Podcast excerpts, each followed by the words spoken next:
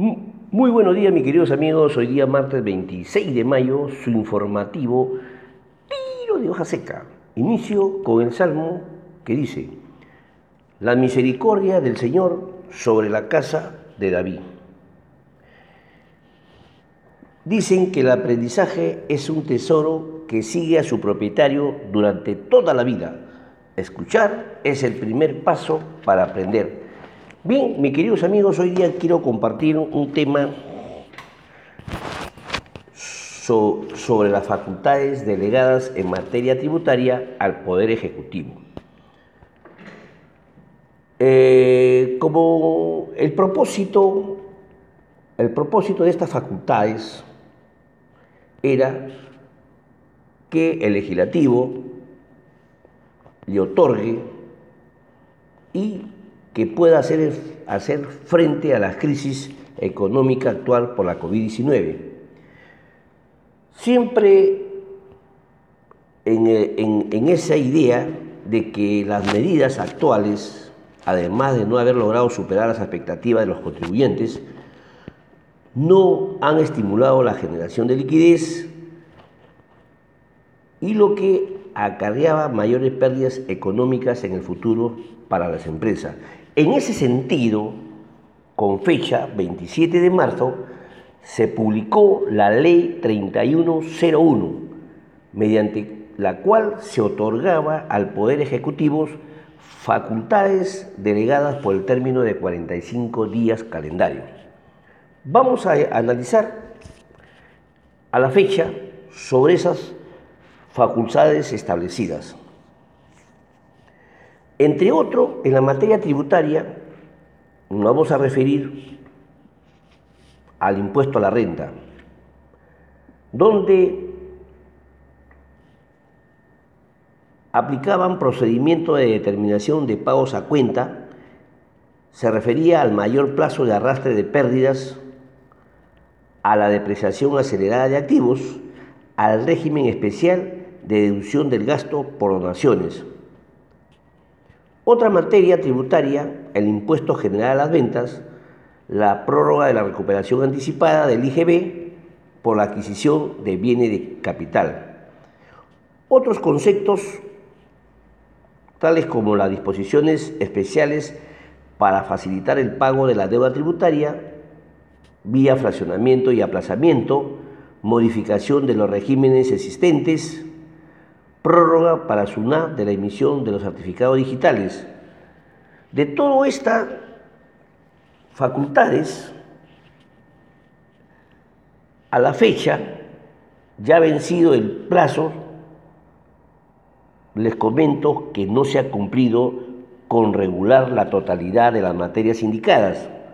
Por ejemplo, en el caso del supuesto régimen especial de deducción de donaciones, mediante el cual, con la finalidad de incentivar a las empresas que realizan donaciones durante el estado de emergencia, se proponía que los gastos por donaciones realizados en el año 2020, que no pudieran ser reducidos en dicho ejercicio, sean diferidos durante los dos siguientes, es decir, hasta el año 2022. Pero, sin embargo, a pesar de ser una medida altamente conveniente tanto para el Estado y los contribuyentes.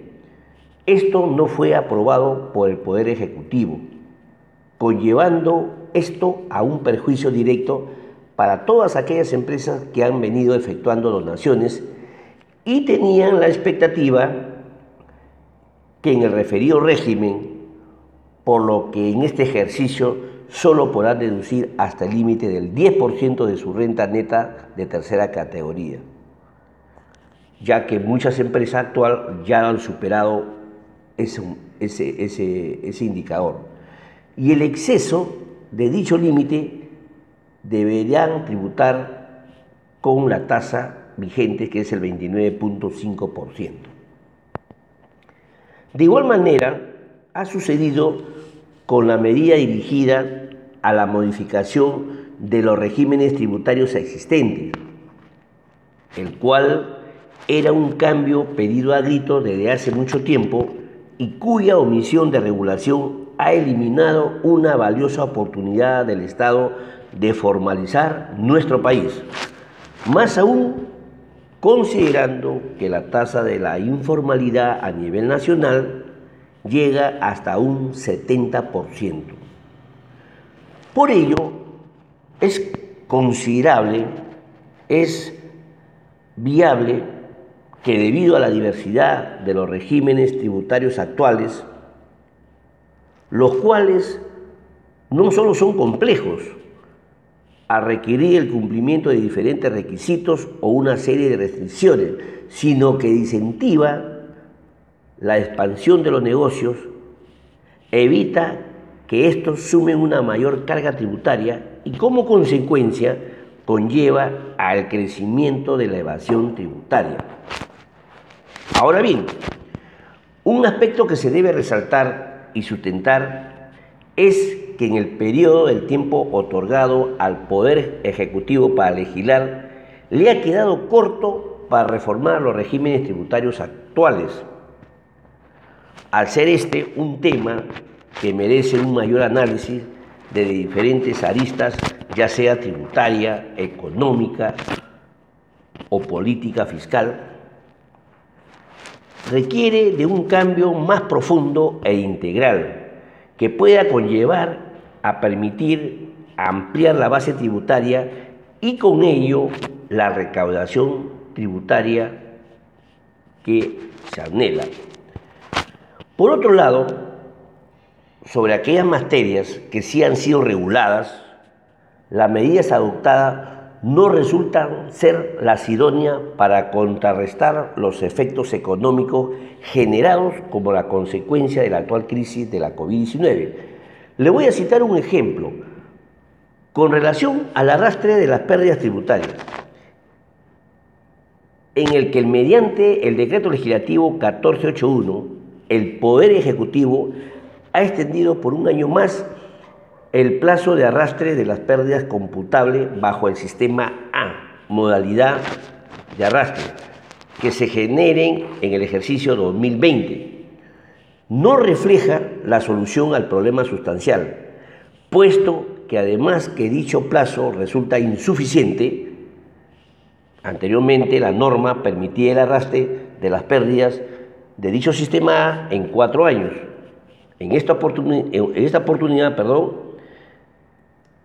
dichas pérdidas, la magnitud actual de la crisis económica Muchas empresas perdón, se han visto obligadas a detener sus actividades por más de dos meses consecutivos, como ya lo sabemos. Es probable que en este y posterior ese ejercicio no obtengan rentas que le permitan a compensar por los mismos efectos de esta, de esta paralización de actividades, que ya todos sabemos. Lo mismo sucede con relación a una de las medidas más esperada por los contribuyentes.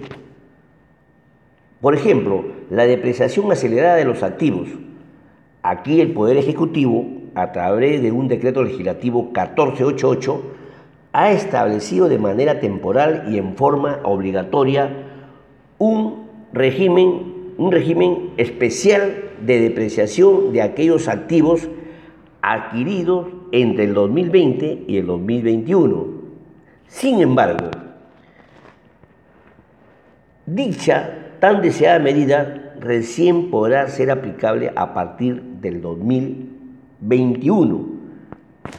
Eso quiere decir que este ejercicio va a estar limitado, mucho más con lo que eh, venimos trastocando económicamente de la situación, la posibilidad de los, de los contribuyentes de recuperar su capital invertido y y poder verse beneficiado con el uso más eficiente del arrastre excepcional de las pérdidas en cinco años. ¿No? Entonces, por ahí hay un tema que también es prejuicioso para las empresas y puedan hacer sus arrastres correspondientes de las pérdidas que vienen acumulando. Dicho esto, ustedes pueden, como se pueden apreciar, que la medida es adoptada por el Poder Ejecutivo para hacer frente a, esta crisis económica actual no solo han superado, sino que tampoco han alcanzado las expectativas que todos nosotros los contribuyentes esperábamos. Las medidas adoptadas no están dirigidas a estimular la generación de liquidez de las empresas, como ya les comenté líneas antes, sino por el contrario, significarán mayores desembolsos que no solamente traerán consigo mayores pérdidas económicas a las empresas, y no podrán compensar en su totalidad en los ejercicios siguientes, por lo que a la larga muchas empresas deberán prácticamente ingeniárselas para mantenerse a flote en una coyuntura económica que aún no se ha determinado de medir sus impactos al, al fin de este, de este periodo de pandemia porque hay incertidumbre, no sabemos si esto dura dos meses más, tres meses más, pero lo cierto es que económicamente este año 2020 es un año de pérdidas, ¿no? Y finalmente, esperemos que nuestro Congreso, a pesar de una clara tendencia populista, pueda complementar y mejorar las medidas adoptadas, así como implementar aquellas no adoptadas por el Ejecutivo como es el caso de la deducción de las donaciones. Un aspecto muy importante en el marco de la presente crisis sanitaria, en que ha sido necesario la solidarización con el gobierno para permitir y aliviar muchas deficiencias generadas con la actual crisis sanitaria global. ¿no? Un tema amplio, analizado sobre las facultades delegadas de materia tributaria al Poder Ejecutivo y qué es lo que se viene haciendo. ¿no? Otro tema relevante es que es un hecho que ha ocurrido por primera vez en la historia, o va a ocurrir, sobre el Tribunal Constitucional que supervisará el cumplimiento de su sentencia, ¿no?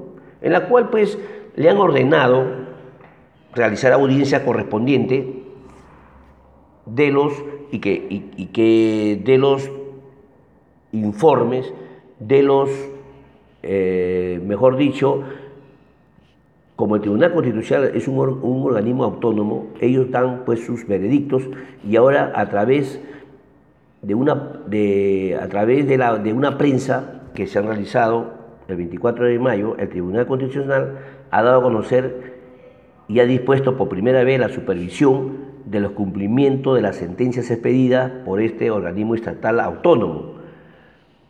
El primer caso es eh, el primer caso es el expediente 0889-2017, a quien la Municipalidad Provincial de, de Carguás le negó su derecho a comunicarle una decisión administrativa en su idioma natural a un ciudadano. Entonces ahí el tribunal, va a, tribunal ha ordenado a la, municipal, a la Municipalidad Provincial de Carguás la realización de acciones necesarias para que la referida conozca las actuaciones o decisiones municipales en su idioma quechua. Un hecho por primera vez en la historia que también es, es bueno que conozcamos. Otro tema, otro tema que, eh, que llama mucho la atención son las postergaciones en las gestiones. Muchas entidades han quedado sin dejar de atender de manera regular y todos los procedimientos han quedado en stand-by, ¿no? Entonces, ante esta problemática, han, adoptado una medida que ha suspendido temporalmente el cómputo de los plazos de tramitación e inicio los procedimientos administrativos en general. Bien, mis queridos amigos, eso es todo por hoy. Mañana compartiremos otros temas de actualidad. Y finalmente les comparto la frase del día, que dice, la mayoría de las personas gastan más tiempo y energía en hablar de los problemas que en afrontarlos. Frase de Henry Ford. Bien, mis queridos amigos, yo no salgo de casa a lavarse las manos, a comer mucha fruta, ejercicio moderado, siempre con la gracia de Dios, compartir conocimientos y sobre todo en, este, en esta época en la cual estamos más cerca a nuestra familia, valoramos más sus esfuerzos de la ama de casa, más sus pensamientos de nuestros hijos y, ese, y es la mejor manera de poder conocer mucho más de esta esta bondad que nos deja la cuarentena. Muchas gracias, mis queridos amigos, y como siempre, amarnos los unos a los otros. Hasta mañana, Dios mediante.